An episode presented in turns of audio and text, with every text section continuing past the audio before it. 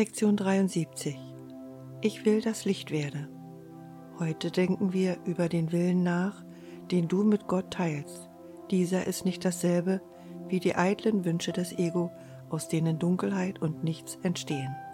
Der Wille, den du mit Gott teilst, enthält die ganze Macht der Schöpfung.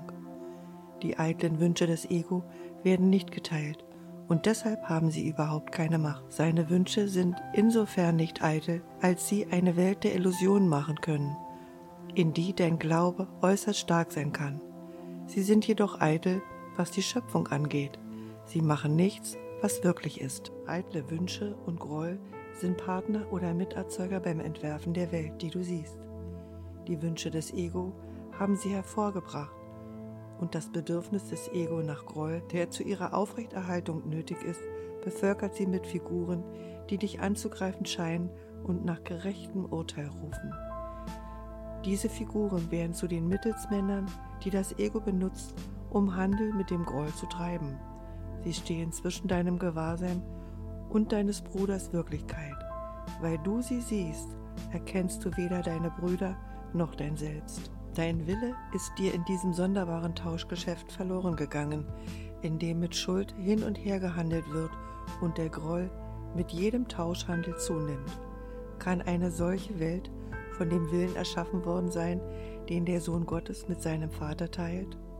Hat Gott Unglück für seinen Sohn erschaffen? Die Schöpfung ist der Wille beider gemeinsam. Würde Gott eine Welt erschaffen, die ihn selber tötet? Heute wollen wir noch einmal danach trachten, die Welt zu erreichen, die mit deinem Willen übereinstimmt. Das Licht ist in ihr, weil sie sich dem Willen Gottes nicht widersetzt. Sie ist nicht der Himmel, aber das Licht des Himmels scheint auf sie. Die Dunkelheit ist verschwunden. Die eitlen Wünsche des Ego sind zurückgenommen worden, doch das Licht, das auf diese Welt scheint, spiegelt deinen Willen wider, und deshalb muss es in dir sein, dass wir danach suchen werden. Dein Bild der Welt kann nur das spiegeln, was innen ist.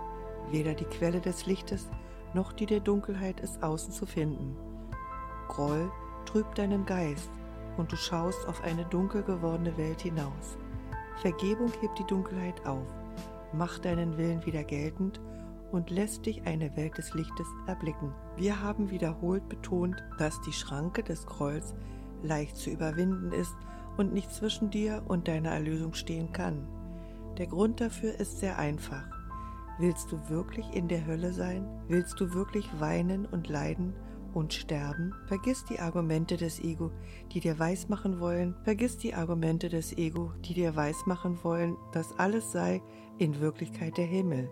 Du weißt, dass es nicht so ist. Du kannst das nicht für dich wollen. Es gibt einen Punkt, über den Illusionen nicht hinausgehen können. Leiden ist nicht Glück und Glück ist, was du wirklich willst. Dies ist in Wahrheit dein Wille.